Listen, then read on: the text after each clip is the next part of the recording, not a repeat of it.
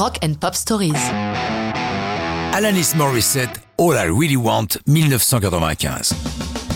Nous avons déjà parlé ici d'Alanis Morissette, de ses deux premiers albums canadiens à succès local mais inconnu ailleurs, de sa migration vers la Californie, Los Angeles, et de sa rencontre avec le producteur et songwriter réputé Glenn Ballard. All I Really Want est le fruit de leur première collaboration.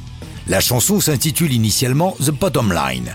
Elle nous raconte une scène de couple qui se déchire, elle reprochant à lui de ne s'occuper que de lui sans prendre d'attention pour leur vie de couple. Elle chante I'm Like Estella, se comparant au personnage des grandes espérances de Dickens. Glenn et Alanis travaillent d'arrache-pied pour le premier album américain de la Canadienne, bien qu'elle n'ait encore aucun contrat de maison de disques. La situation ne se présente pas bien, elle a essuyé un refus des principales major companies.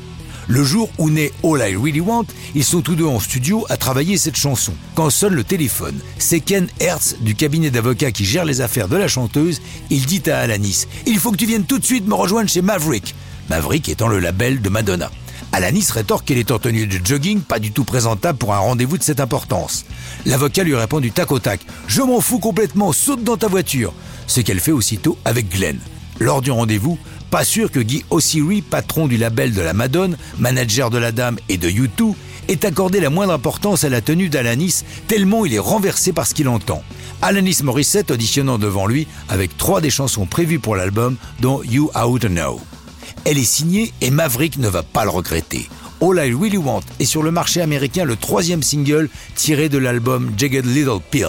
Ce disque, qui avait démarré doucement, presque discrètement, grimpe avec régularité dans les charts, porté par chaque nouvelle chanson promue en radio, car elles ne sortent pas toutes en single, histoire de vendre plus d'albums.